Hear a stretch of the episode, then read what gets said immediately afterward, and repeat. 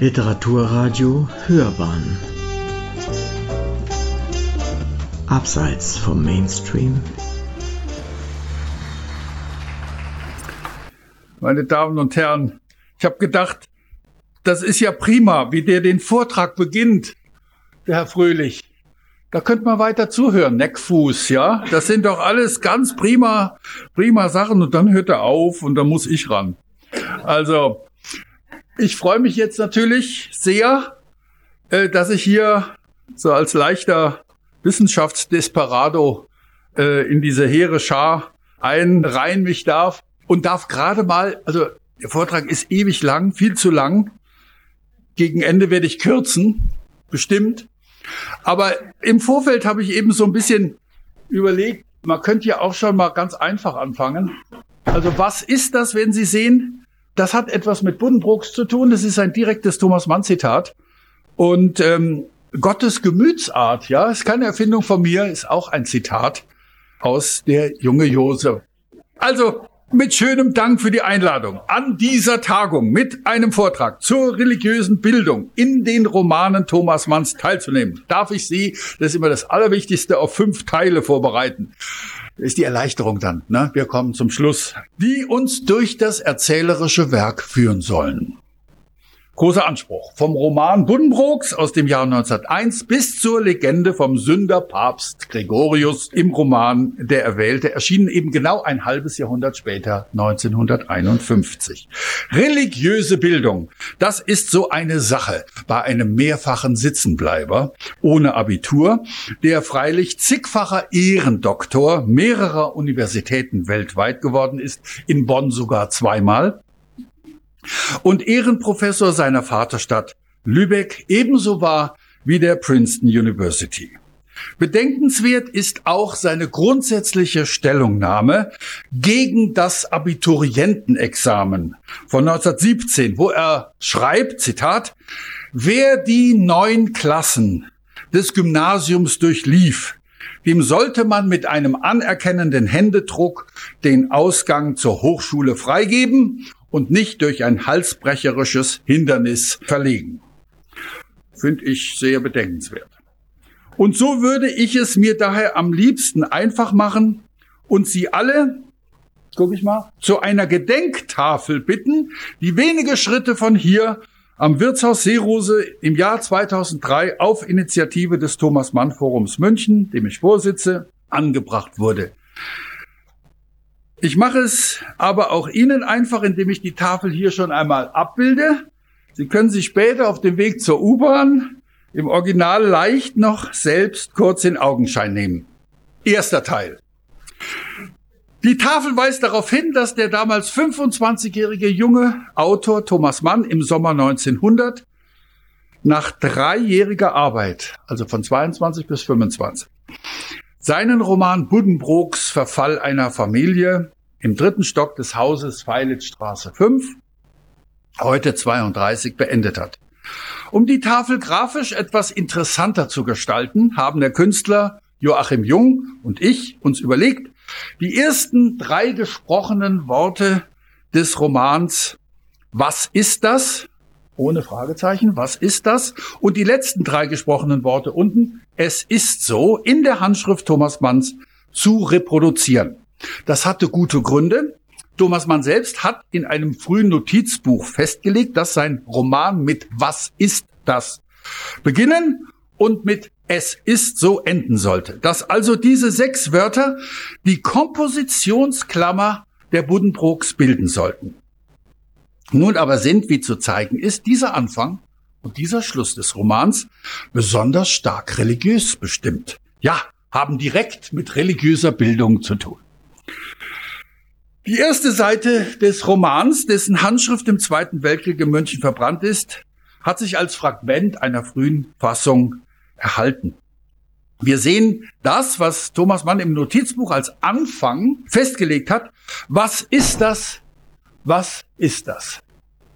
Wir platzen als Leser mitten in ein Examen hinein. Im Jahr 1835 sitzt die achtjährige Antonie, genannt Toni Buddenbrook, auf den Knien ihres Großvaters und stammelt, was ist das?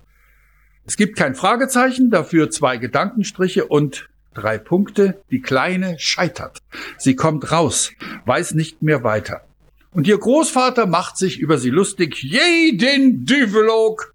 C'est la question, ma très chère demoiselle. Im plattdeutschen Dialekt beschwört er den Teufel und überlässt dem Französisch der höheren Stände die Frage seinem lieben Fräulein.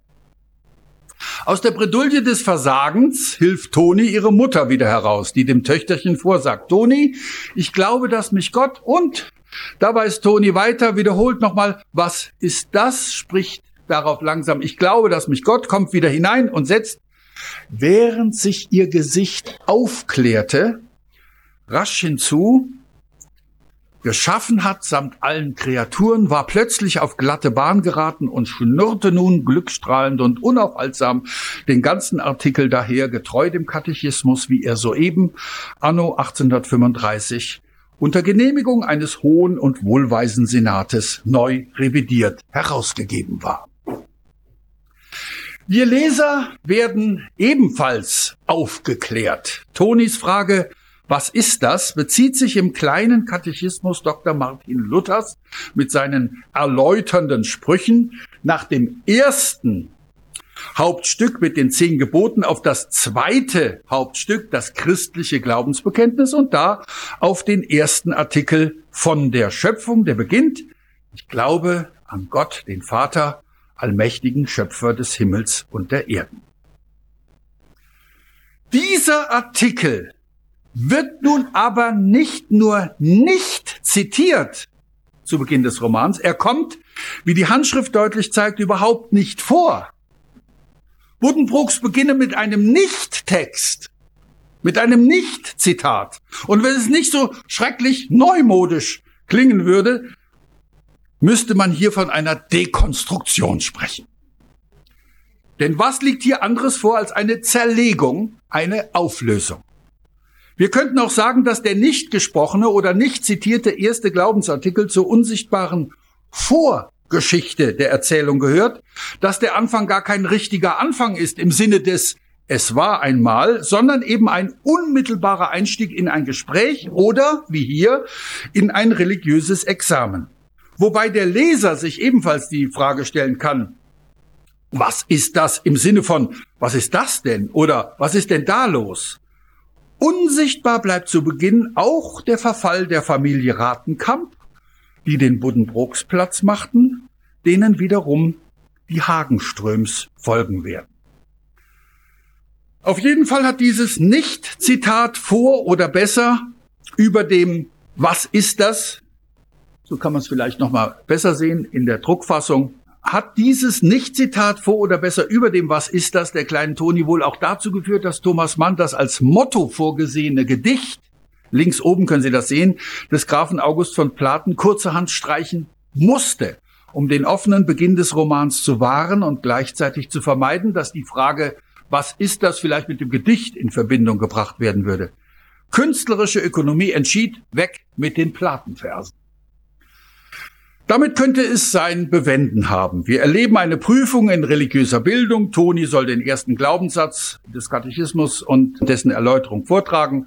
Wird gerade noch vor Spott und Hohn bewahrt und, Zitat, haben, Sie, haben wir gehört, schnurrte nun den ganzen Artikel daher. Also ohne tieferes Verständnis dafür, was einem achtjährigen Mädchen vielleicht auch nicht zugemutet werden kann. Doch, Ihr Großvater lässt nicht locker. Er mokiert sich über den Passus. Dass Gott, Zitat, Kleider und Schuh, Essen und Trinken, Haus und Hof, Weib und Kind, Äcker, Vieh und alle Güter gegeben habe und fragt als Geschäftsmann seine Enkelin, wie viel sie denn für den Sack Weizen nähme und er bietet sich, Geschäfte mit ihr zu machen. Johann Buddenbrook erweist sich hier als objektiver Rationalist und entspricht damit dem für das Haus Buddenbrook zuständigen Pastor Wunderlich, der für das Tatchristentum steht. Doch der auswendig gelernte Katechismustext und der Spott, mit dem der Großvater die Glaubenslehre kommentiert, sind zusammen mit dem im Dialekt versteckten Düvel oder Teufel zugleich die ersten Zeichen des Verfalls dieser Familie. Die religiöse Bildung ist nur noch ein äußerer Schein. So wie der Segensspruch über der Haustür Dominus providebit nach 1 Genesis 22, 8. Gott wird sich ein Brandopfer ersehen, sinngemäß Gott wird dafür sorgen. Doch am Ende des Romans, wenn Konsul Hagenström den Besitz der Buddenbrooks übernimmt, wird auch diese Formel entlarvt. Thomas Buddenbrook meint, dass Hagenström, Zitat, das Dominus Providebit über der Haustür stehen lassen wird, obgleich man billig sein und ihm zugestehen muss, dass nicht der Herr, sondern er, Hagenström, allein, ganz allein der Firma Strunk und Hagenström zu einem so erfreulichen Aufschwung verholfen haben. Ob wir es bemerkt haben oder nicht, schon der Eingang zu Buddenbrooks ist eine Lehrstunde in religiöser Bildung, sowohl für die kleine Toni als auch für uns Leser. Nun könnten wir uns auf die komischen Jerusalemsabende im Hause Buddenbrook einlassen mit ihren ausgedehnten Morgen- und Abendandachten oder die Rollen der verschiedenen Pastoren durch die vier Generationen referieren vom Tatchristentum des Pastor Wunderlich über die Doppelmoral des Pastor Kölling und der raffgierigen Reisepastoren, die sehr gern bei Buddenbrooks eingesprochen haben, bis zum eitlen Schauspieler Pastor Pringsheim. Der heißt tatsächlich, der letzte Pastor heißt Pringsheim. Und ähm, der nächste Vortrag von mir, Herr Fröhlich, also Vortragender droht mit ähm, Thema, äh, wird heißen, Thomas Mann spielt Ibsen oder wie kommt der Pastor Pringsheim in die Buddenbrooks? Also das jetzt, das wird nächstes Jahr. Ne? Also super interessant, sage ich Ihnen. Zuletzt, also das ist jetzt, ne, haben Sie gemerkt, das ist so eine witzige Raffung des Romans und damit sind wir schon. Zuletzt erlebt der kleine Hanno Buddenbrooks das Christentum im Religionsunterricht des Oberlehrers Ballerstedt nur noch als perversen preußischen Schuldrill, bei dem sich die, Zitat, religiöse Unterweisung auf das sture Abhören biblischer Viehstatistiken aus dem Buche Hiob beschränkt und der Schuldirektor als der liebe Gott Angst und Schrecken verbreitet. Ich meine, das sind ja grandios. Also die, der Schluss äh, ist ja Schulschluss da in Buddenbrooks ist ja grandios. Doch es gibt ja noch die Schlussformel des dass es ist so. Am Schluss des Romans, wie es im Notizbuch wörtlich heißt, versammeln sich im leeren Haus acht Damen, schwarz gekleidet, also in Trauer, und nehmen Abschied. Das Gespräch kommt am Ende auf die vielen Verstorbenen der Familie und es stellt sich die Frage oder besser die Frage aller Fragen, ob man sich im Jenseits wiedersieht. Toni, der das Leben, wie sie immer wieder betont, so arg mitgespielt hat, zweimal geschieden, ist skeptisch und meint, wenn es so wäre, wieder mit drei Punkten ins Unbestimmte hinein, wie zu Beginn des Romans bei der Frage, was ist das? Da kommt am Tisch die Lehrerin, Therese, genannt Sesemi Weichbrot, der schönste Lehrerinnenname überhaupt. Sesemi Weichbrot, kommt, Zitat, in die Höhe, so hoch sie nur konnte.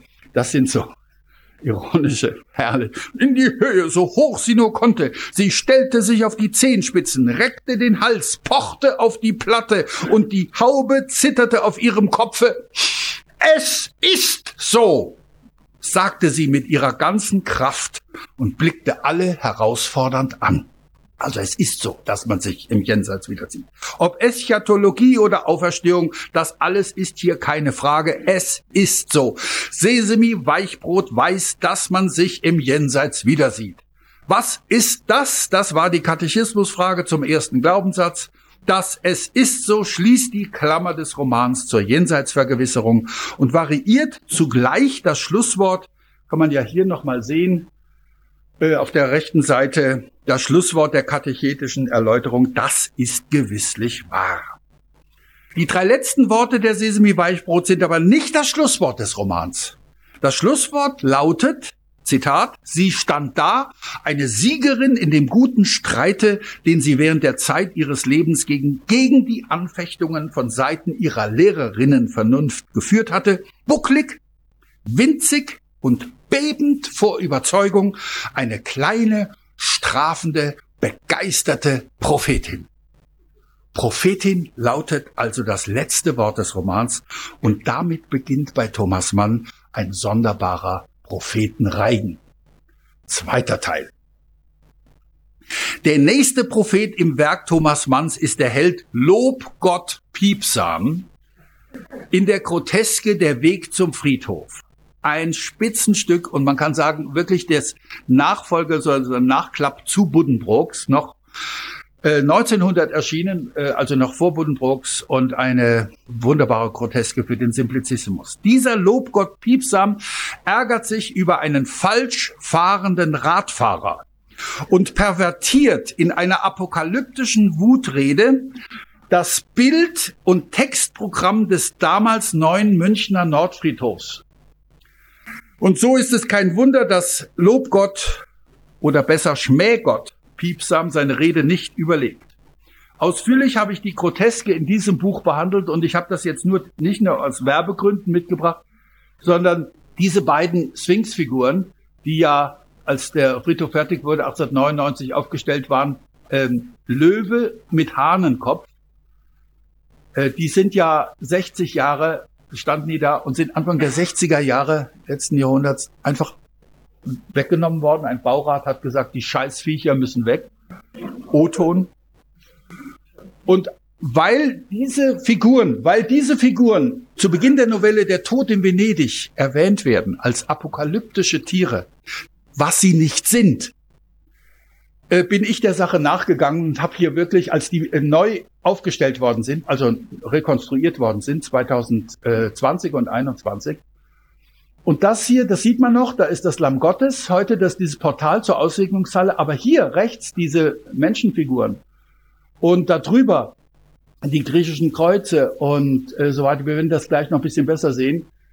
Äh, das gibt es ja heute alles nicht mehr dort und deswegen habe ich gedacht, ich schreibe jetzt das Buch und äh, rekonstruiere das so gut ich kann und alle und alle freuen sich und loben mich niemand, es gibt keine, es gibt eine Rezension zu dem Buch mehr aus Versehen.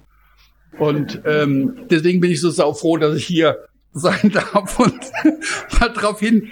Also dieser Lobgott Piepsam, der Weg zum Friedhof. Der Friedhof ist der Nordfriedhof. Es ist gemeint der neue Nordfriedhof. Ich glaube, ich falle mir jetzt selbst ins Wort, weil das kommt ja alles gleich noch. Dieser Friedhof war eine begehbare Bibel, äh, konstruiert von Hans Gressel, dem großen Baudirektor in München eine Riesensache. Wir müssen Spaziergang machen demnächst. Ne? Wir müssen wirklich das erkunden. Man sieht vieles nicht mehr, aber mein Buch sieht man alles. Also auf Lob Gott Piepsam folgt dem Prophetenreichen Thomas Manns der fanatische Savonarola-Imitator Hieronymus in der Novelle vom Schwert Gottes, Gladius Dei. Der regt sich in einer Kunsthandlung am Odeonsplatz über ein in seinen Augen gotteslästerliches Madonnenbild auf und wird rausgeschmissen. Ist der Himmel am Anfang dieser Novelle mit den berühmten Eingangsworten München leuchtete noch seidenblau gewesen, so hat er sich am Ende in einen schwefelgelben Gewitterhimmel verwandelt und Hieronymus sieht darin über der Feldherrnhalle ein breites Feuerschwert stehen, das Gladius Dei, das diese gottlose Kunst vernichten soll und, Zitat, mit einem versteckten und krampfigen Schütteln seiner hinabhängenden Faust murmelt er, dass das Cito et velocita, also bald und schnell geschehen solle. Die Novelle ist ein Nebenwerk zu Thomas Manns einzigem Theaterstück Fiorenza, das 1492 im Florenz der Medici spielt. Darin ist der echte florentinische Bußprediger Girolamo Savonarola der Gegenspieler des sterbenden Lorenzo de Medici, genannt der Prächtige. Savonarola, heimlich verliebt in Lorenzos Frau, die schöne Fiore, gilt wieder als Prophet und ist nach seiner eigenen Aussage zugleich Künstler und Heiliger. Vor allem aber ist Savonarola ein Fanatiker, dessen Predigten sich gegen den Luxus Lorenzos, gegen die Schönheit der Fiore und gegen alles richtet, was nicht seiner Ideologie entspricht. Er endet im Feuer. Ihm gesellt sich danach, also schon der dritte oder fast schon vierte nach der Sesemi-Prophet, ihm gesellt sich danach in der Novelle beim Propheten ein weiterer Fanatiker hinzu. In einer Dachkammer der Schwabinger Destuschstraße werden Proklamationen eines gewissen Daniel vorgelesen, mit dem der Schwabinger Kosmiker Ludwig Derlet gemeint ist. Das war die Einladungskarte. Der religiöse Fanatismus, der die Welt erobern will und sich als ein, Zitat, fieberhaftes und gereiztes Ich im Größenwahn versteigt, wirkt wie eine Synthese aus Lobgott, Piepsam und Hieronymus. Zitat, es waren Predigten, Gleichnisse, Thesen, Gesetze, Visionen, Prophezeiungen und tagesbefehlartige Ausrufe, die in einem Stilgemisch aus Psalter und Offenbarungston mit militärisch-strategischen sowie philosophisch-kritischen Fachausdrücken in bunter und unabsehbarer Reihe einander folgten. Ein fiebehaftes und furchtbar gereiztes Ich reckte sich im einsamen Größenwahn hervor und bedrohte die Welt mit einem Schwall von gewaltsamen Worten. Christus Imperator Maximus war sein Name und erwarb todbereite Truppen zur Unterwerfung des Erdballs. Soldaten schloss er am äußersten Ende seiner Kraft mit versagender Donnerstimme. Das müssen Sie erstmal hinkriegen. Versagende Donnerstimme. Ich überliefere euch zur Plünderung die Welt. Wieder so ein merkwürdiger religiöser Fanatiker. Hieronymus hatte seinen Vernichtungswunsch in Gladius Dei mit einem versteckten und krampfigen Schütteln seiner hinabhängenden Faust vor sich hingemurmelt. Und nun hören wir diese versagende Donnerstimme seines Schwabinger Prophetenkollegen. Von den Zuhörern in der Schwabinger Dachkammer äußert sich niemand zu diesen religiösen Verstiegenheiten mit ihrem präfaschistischen Tenor. Das geschieht erst in Thomas Manns Exilroman Dr. Faustus, wo es zu einer Reprise der Szene beim Propheten kommt. Im Kapitel 34, 34 Fortsetzung, also Kapitel 34 gibt es dreimal im Dr. Faustus, also im mittleren, im Kapitel 34 Fortsetzung, diskutiert nach dem Ersten Weltkrieg in München ein Kreis Intellektueller und Künstler die verhängnisvolle politische Strategie aus Gewalt, Diktatur und Verdummung und heißt sie lachend gut. Mit Daniel zur Höhe taucht dort der einst sowohl lokal in der Schwabinger Dachkammer als auch thematisch verstiegene Dichter der Proklamationen, der schon erwähnte Ludwig Derlet, wieder auf. Diese Wahnwitzsätze werden nun, Zitat, Dr. Faustus, einem lyrisch-rhetorischen Ausdruck schwelgerischen Terrorismus zugeordnet. Für den Erzähler des Romans, den Gymnasialprofessor Sirenus Zeitblom, sind sie ein unverantwortlicher Scherz, Zitat, der steilste ästhetische Unfug, der ihm je vorgekommen sei. Es war lange Zeit unvorstellbar, dass dieser Unfug je ernst genommen und blutige Realität werden könnte. Dabei reicht er als religiös motivierter Terrorismus bis in unsere Tage. Dritter Teil. Doch zurück zum Thema. Zur religiösen Bildung. Sie steht bei Thomas Mann immer ein wenig in Frage. Lassen Sie uns dafür ausnahmsweise einen Blick in die Novelle, nicht Roman, Der Tod in Venedig von 1912 werfen.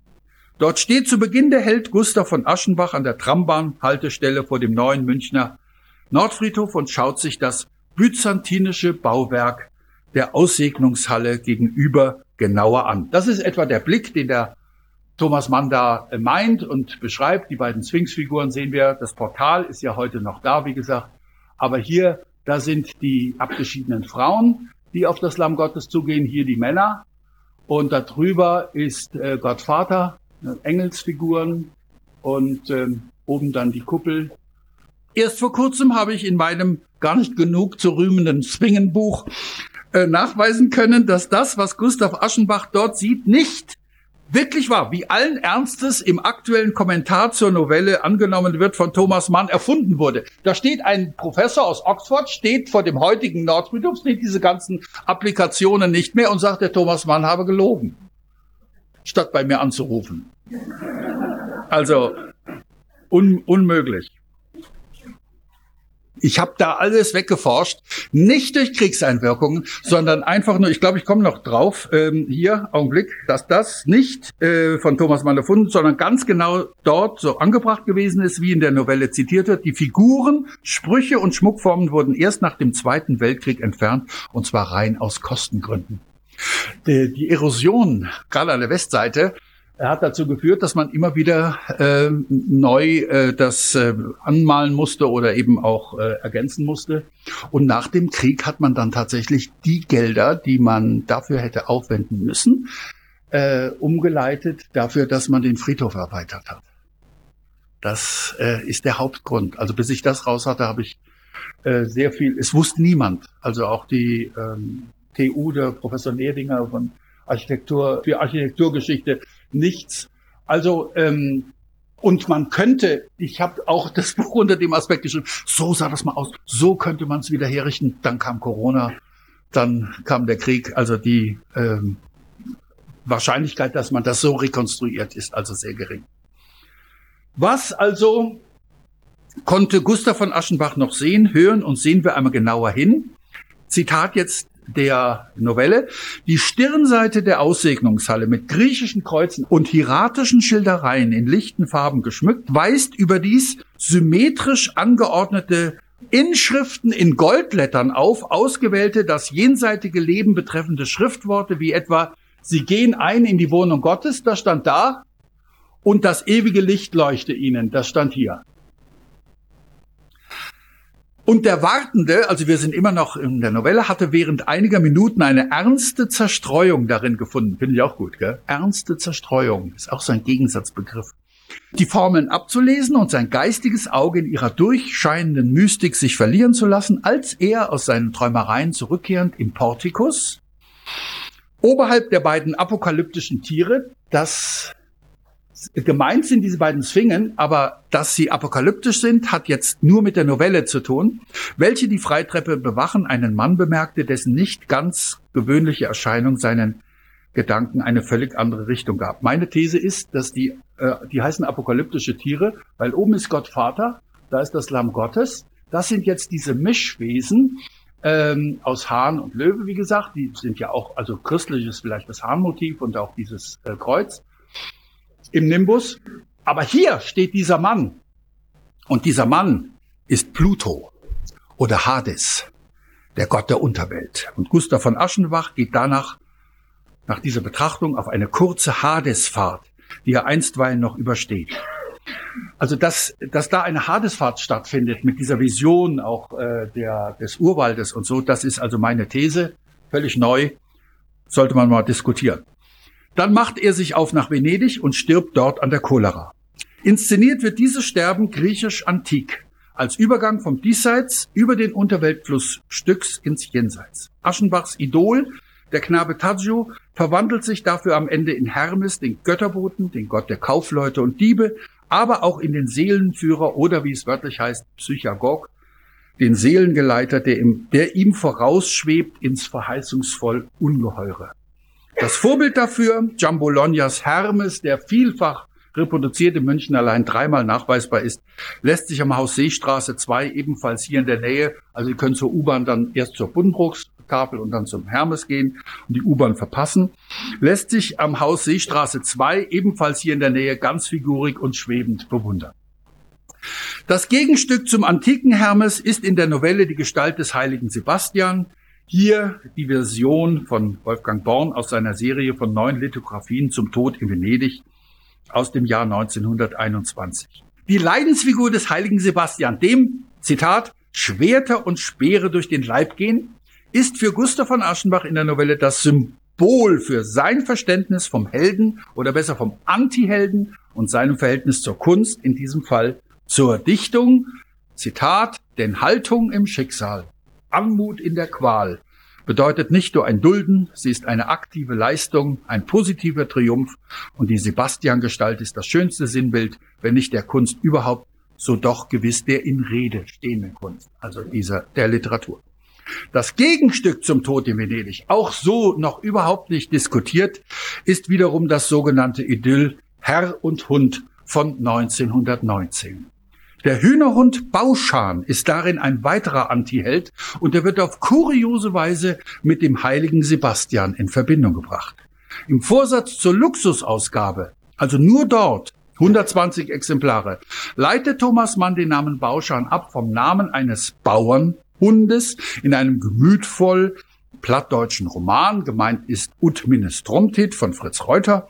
Der Name Bauschan sei demnach Zitat, eine zutrauliche Verballhornung von Bastian, das heißt Sebastian, und nach dieser etymologischen, immer noch Zitat, nach dieser etymologischen Annahme also, wäre es der Name des anmutig tapfersten unter den Märtyrern und Heiligen, der unseren Helden ziert. Die Figur des heiligen Sebastian ist aber nicht die einzige Verbindung, die hier geradezu spiegelbildlich auf die Novelle vom Tod in Venedig zurückverweist. Aber das soll uns jetzt, ich sage leider, nicht weiter tangieren. Zurück zum Thema. Die religiöse Bildung steht besonders stark im Roman Der Zauberberg in Frage, in dieser Parodie auf den deutschen Bildungs- oder Erziehungsroman, worin Themen zur Sprache kommen, die im Wilhelm Meister oder im grünen Heinrich undenkbar gewesen wären. Zwei Pädagogen, der westliche Humanist Lodovico Settembrini und der östliche Jesuit Leo Nafta, stehen im Wettstreit um die Seelen der Vettern Hans Kastorp und Joachim Ziemßen. Lodovico Settembrini vertritt den Humanismus und den sozialen Lebensdienst, Leo Nafta dagegen Inquisition und Krieg, ist für Gehorsam und die Todesstrafe propagiert den Gottesstaat, besser noch nach der, wie er sie nennt, bürgerlich-kapitalistischen Verrottung, den kommunistischen Gottesstaat, die Weltherrschaft des Übernatürlichen. Leonaftas Thesen im Abschnitt vom Gottesstaat und von übler Erlösung, wie er im sechsten Kapitel des Zauberberg überschrieben ist, gehören heute zum Zitat, Tugendkatalog des internationalen Terrorismus. Das hat der deutsch-amerikanische Germanist Friedrich Lubig in einem Beitrag für die FAZ kurz nach dem Anschlag vom 11. September 2001 anschaulich belegt. Religion als Voraussetzung oder gar Begründung für Terror- und Vernichtungsideologie, die Perversion des Glaubens, der Friedensbotschaft und der Nächstenliebe, das Thema ist heute aktueller denn je und wäre wert, einmal in einer eigenen Tagung diskutiert zu werden. Vierter Teil. Was aber ist denn das Religiöse? So fragt Thomas Mann in seinem Beitrag für den Band Dichterglaube Stimmen religiösen Erlebens erschienen 1931 in Berlin. Seine Antwort ist aufschlussreich. Was ist das Religiöse? Der Gedanke an den Tod. Das sei das Religiöse. Er sah seinen Vater sterben, er wisse, dass er selbst sterben werde, und dieser Gedanke sei ihm der vertrauteste. Der Gedanke stehe hinter allem, was er denke und schreibe, und die Neigung, alle Dinge in seinem Licht und Zeichen zu sehen, habe auch zum Ergebnissatz seines letzten Romans, Der Zauberberg, geführt. Dieser Satz lautet, viele kennen ihn, der Mensch soll um der Güte und Liebe willen dem Tode keine Herrschaft einräumen, über seine Gedanken.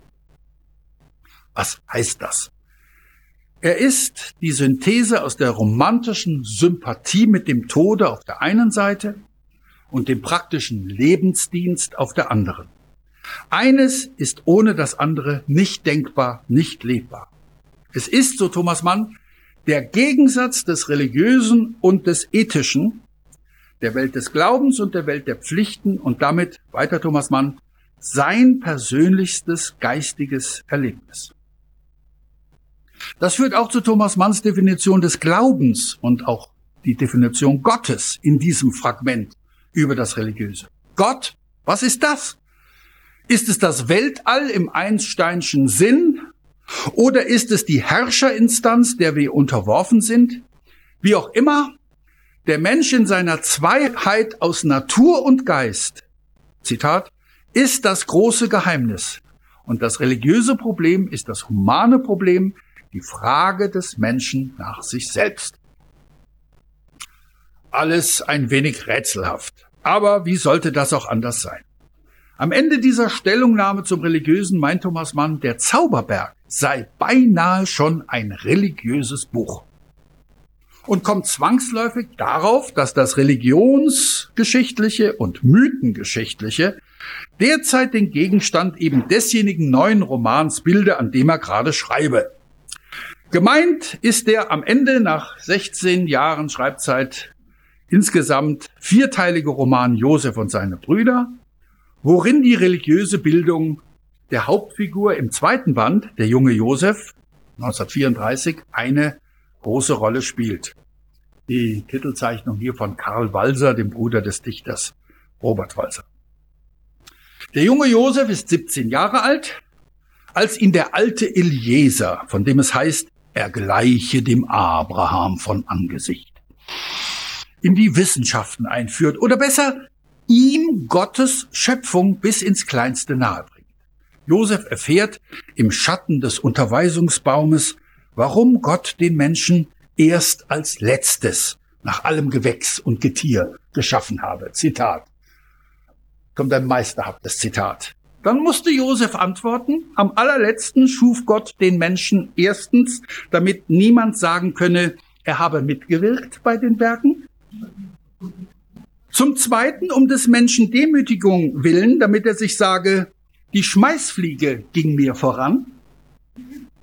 Und drittens, damit er sich alsbald zum Male setzen könnte als der Gast, für den alle Vorbereitungen getroffen. Hierauf erwiderte Eliezer zufrieden, du sagst es.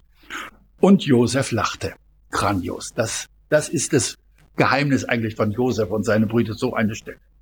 Eliezer bringt Josef dann die göttliche Weltordnung in den Zahlenverhältnissen bei, zeigt ihm, wo sich sein Finger, also sein großgeschrieben, zeige und wie gut es sei, das Notwendige einzusehen und Gottes Gemütsart dabei zu durchdringen. Hier schon, also bevor wir Leser im folgenden zweiten Hauptstück erfahren, wie Abraham Gott entdeckt, zeigt Eliezer auf, wie Gott dem Menschen Olam ins Herz gegeben, nämlich die Fähigkeit, die Äonen zu denken und sich damit in gewissem Sinne ebenfalls zu ihrem Meister aufzuschwingen.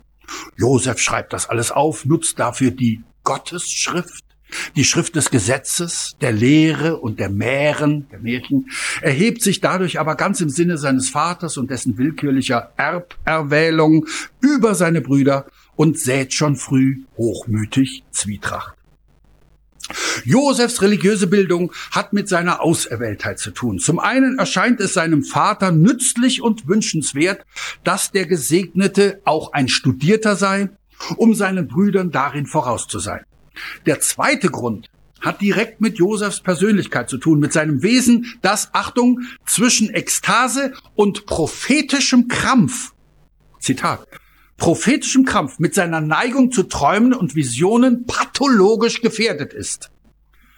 Um Josefs Seelenheil und religiöse Gesundheit zu sichern, um zu vermeiden, dass er einer dieser Orakellaller super Orakellaller werde, die als Zitat heilige Narren, Geiferer, Gottbesessene durch die Lande ziehen, um in schäumendem Zustande wahrzusagen, um Josef also vor dieser Narrheit zu bewahren, in der Zitat, der Gottesverstand in die Brüche ging und geiler Taumel an seine Stelle trat, Darum lässt Jakob seinen Sohn in genaue Zucht nehmen.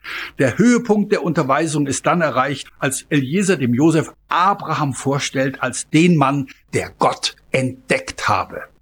Dieser Abschnitt ist ein Kernstück und Meisterwerk im Roman Der junge Josef. Die Unterweisung Josefs ist zugleich ein Rückblick in die ältesten Zeiten der Vergangenheit oder besser der gegenseitigen Bewusstwerdung von Mensch und Gott in der Zeit des Mythos. Dabei ist das kein linearer Rückblick auf den Ursprung des religiösen Denkens. Vielmehr ist die Schilderung, wie Abraham Gott entdeckte, derart auf Josef und sein Welt- und Gottesverständnis ausgerichtet, dass er, Josef, der Hochmütige, der Träumer von Träumen, wie ihn seine Brüder schimpfen, der bevorzugte und besonders gebildete, dass er gerade er und vielleicht sogar nur er verstehen kann und soll, wie es sich mit dieser Gottesentdeckung verhalten hat. Denn Hochmut und Auserwähltheit, sie waren erstaunlicherweise gegenseitig vorhanden. Bei Gott sowohl als auch bei Abraham, der, Zitat, fast hoffärtig und überhitzt sich dieser großen Aufgabe gestellt hatte. Die List Gottes, so der erzählende Eliezer, die List Gottes sei es gewesen, in Abiram sich zu verherrlichen und sich durch ihn einen Namen zu machen. Im Gegenzug hatte Abraham, Zitat, hatte Abraham Gott entdeckt aus Drang zum Höchsten, hatte ihn lehrend weiter ausgeformt und hervorgedacht und allen Beteiligten eine große Wohltat damit erwiesen, dem Gotte, sich selbst und denen, deren Seelen er lehrend gewann. Abrahams große Leistung bestand darin, den Polytheismus zum Monotheismus gewandelt zu haben. Er hatte, Zitat, die Mächte versammelt zur Macht und sie den Herrn genannt und darauf gezielt, dass immer nur er, der letzthöchste, allein des Menschen rechter Gott sein konnte und der unfehlbar war für des Menschen Notschrei und Lobgesang. Doch das Verhältnis von Gott und Abraham war gegenseitig und existenziell. Eines war undenkbar ohne das andere und vom Kreatürlichen aus gesehen war Abraham sogar Gottes Vater. Was hieß das nun wieder? Es hieß, Zitat, Gottes gewaltige Eigenschaften waren zwar etwas sachlich Gegebenes außerhalb von Abraham, zugleich aber waren sie auch in ihm und von ihm. Gott war alles, war Segen und Fluch, war wohlwollendes Schweigen, war nicht das Gute, sondern das Ganze. Und er war heilig. Heilig nicht vor Güte, sondern vor Lebendigkeit und Überlebendigkeit. Heilig vor Majestät und Schrecklichkeit. Unheimlich, gefährlich und tödlich. Alles in allem war das die gegenseitige existenzielle Bestimmung. Gott war da. Und Abraham wandelte vor ihm in der Seele geheiligt durch seine Außennähe. Der Abstand schuf Nähe, Zitat, denn Abraham war nur ein Mensch, ein Erdenkloß, aber verbunden mit ihm, ihm großgeschrieben durch die Erkenntnis und geheiligt durch Gottes erhabenes Du-Sein und Dasein. Das war die Voraussetzung für den Bundesschluss ebenso wie für den Bundesbruch. Dabei gab es von Gott selbst zu Eliezer weiter nichts zu erzählen. Die Erzählung der Genesis vom ersten Menschenpaar und des Sündenfalls am Baum der Erkenntnis bis zum Weltuntergang am jüngsten Tag hatten keinen anderen Zweck als Gott zu preisen, ihn, der alles war, er, Zitat, Herr der Vernichtung, Herr des Erstehens. Was Abraham aber mit diesem Herrn vorhatte, als dem Gott der Zukunft und ob und bis zu welchem Punkte etwa Wesensgleichheit bestehe zwischen diesem Adon und Abrahams Herrn, das bleibt am Ende als Frage derart offen, dass sich Gott selbst durch Eliezer in die Unterweisung einschaltet und als Fazit Abrahams Gotteserkenntnis an ihn salbungsvoll zurückgibt. Zitat, Gott aber hatte seine Fingerspitzen geküsst und zum heimlichen Ärger der Engel gerufen. Es ist unglaublich, wie weitgehend dieser Erdenkloß mich erkennt. Fange ich nicht an, mir durch ihn einen Namen zu machen? Wahrhaftig, ich will ihn salben. Ein Mehr an religiöser Bildung ist nicht möglich, könnte man meinen, in diesem mit viel Hintersinn und einer Prise Humor vorgetragenen Gottentdeckungs, in dieser Gottentdeckungsgeschichte. Doch es gibt ein Mehr. Josef setzt das Gottesspiel anschließend mit seinem Bruder Benjamin im Adonishain fort, mit Benjamin, dem Todessöhnchen, bei dessen Geburt seine Mutter Rachel gestorben war. Josef gibt seine religiöse Bildung an das Brüderchen weiter und konnotiert darin auch schon das Leben und Sterben sowie die Auferstehung Jesu Christi. Der Mythos lebt, oder um es mit dem Wort aus diesem Kapitel zu sagen, die Sphäre rollt. Das Gottesspiel setzt die Gottesgeschichte fort. Es ist alles gesagt. Josef ist der Bevorzugte, aber nicht der Erwählte. Er wird zweimal symbolisch sterben müssen, um zweimal zu neuen, höheren Aufgaben auferstehen zu können. Untergang und Erhöhung, zweifache Hadesfahrt und zweifacher Triumph über den Tod. Diese Geschichte der extremen Gegensätze beruht nicht zuletzt auf Lug und Trug, kurzum auf Täuschung.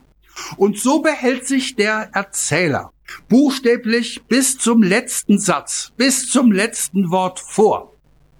Abrahams Gottesentdeckung als das zu bezeichnen, was sie nun eben nicht nur für den biblischen Ahnherrn, sondern eben auch für den Erzähler der vier Romane gewesen ist, die, Achtung, die schöne Geschichte und Gottes Erfindung von Josef und seinen Brüdern.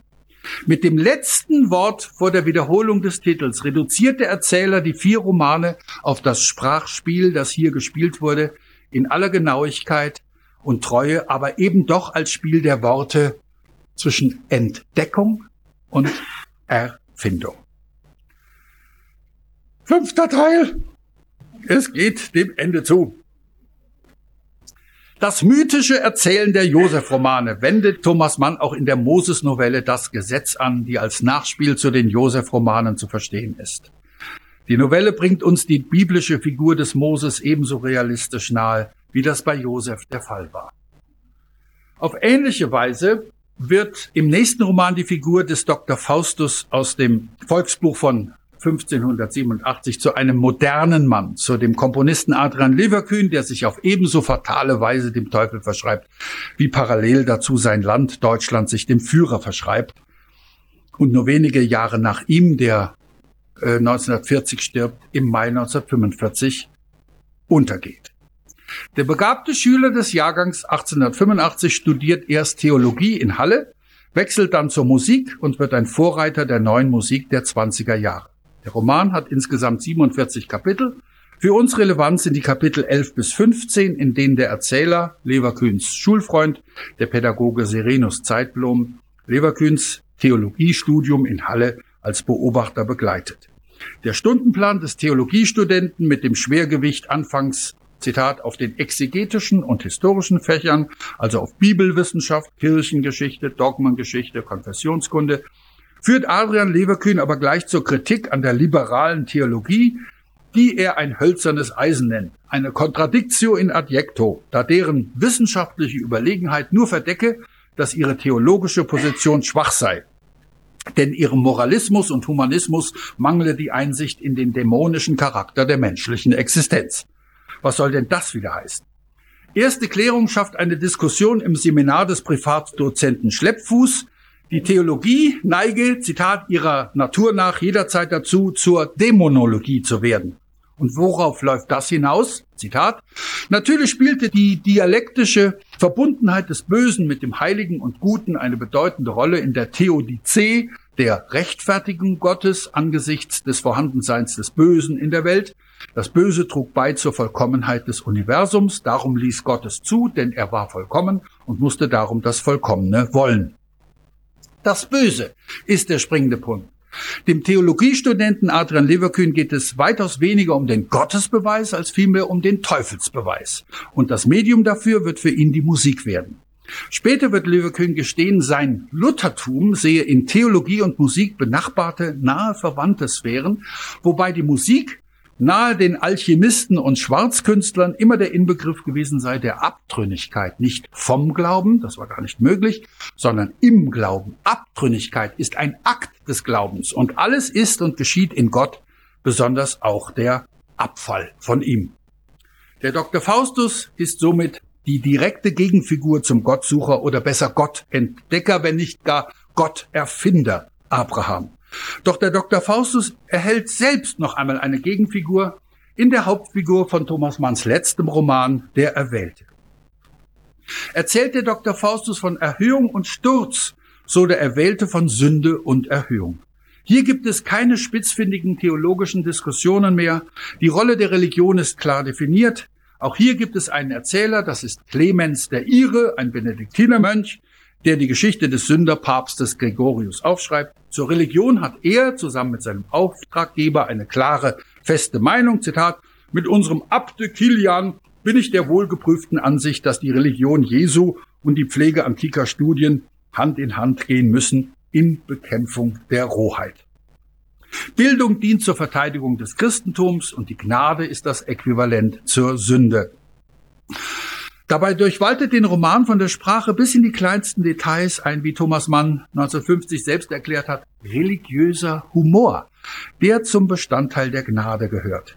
Thomas Mann teilt mit, Zitat, zwar würde ich mir nie den Namen eines Homo religiosus anmaßen und gebe zu, dass in den Josef-Geschichten das Christentum relativiert und ins Weltmythische aufgelöst ist.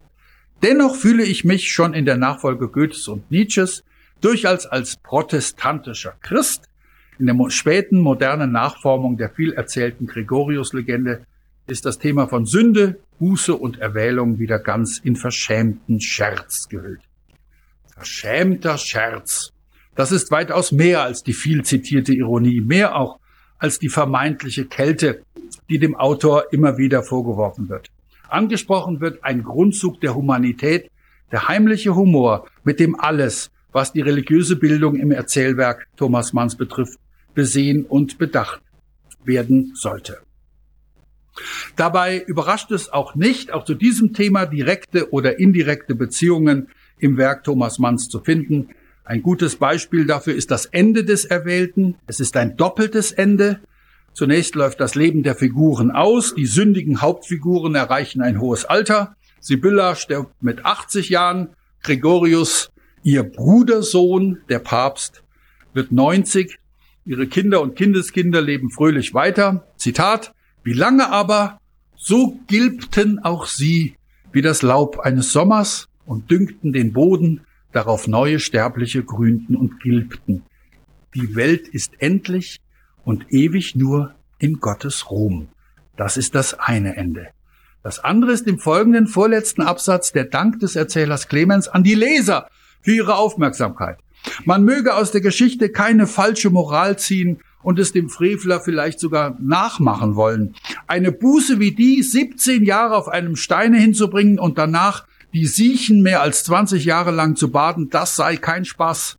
Aber klug sei es, im Sünder den Erwählten zu ahnen und klug sei das auch für den Sünder selbst. Im letzten Absatz bittet der Erzähler zum Lohn für Warnung und Rat seine Leser noch um eine Gefälligkeit. Sie mögen ihn einschließen in ihr Gebet, auf das wir alle uns, uns einst mit ihnen, von denen ich sagte, im Paradiese wiedersehen.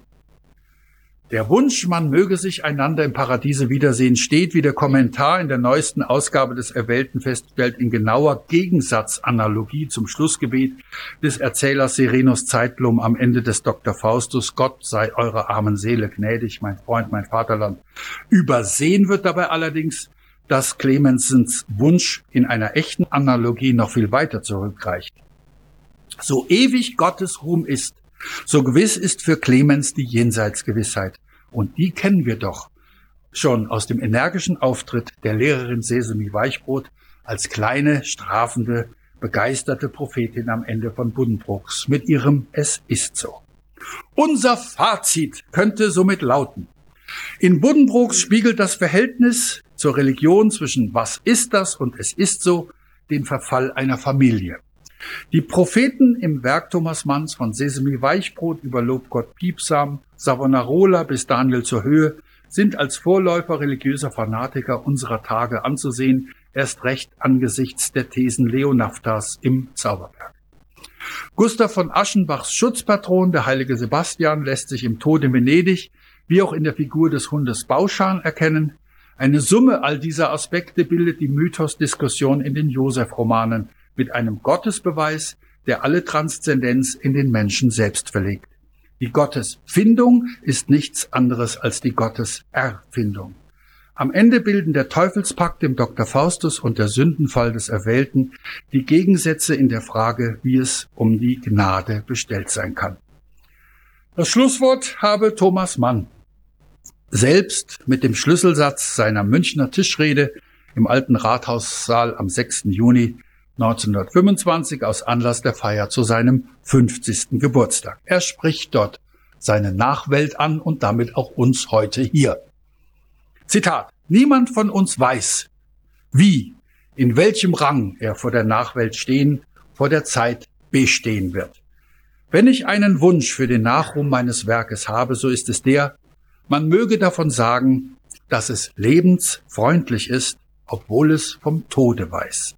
Ja, es ist dem Tod verbunden, es weiß von ihm, aber es will dem Leben wohl. Haben Sie schönen Dank für Ihre freundliche Aufmerksamkeit.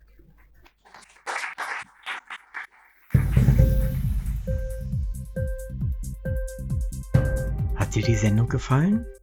Literatur pur, ja, das sind wir. Natürlich auch als Podcast. Hier kannst du unsere Podcasts hören. Enkel, Spotify, Apple Podcast, iTunes, Google Podcast, Radio.de und viele andere mehr.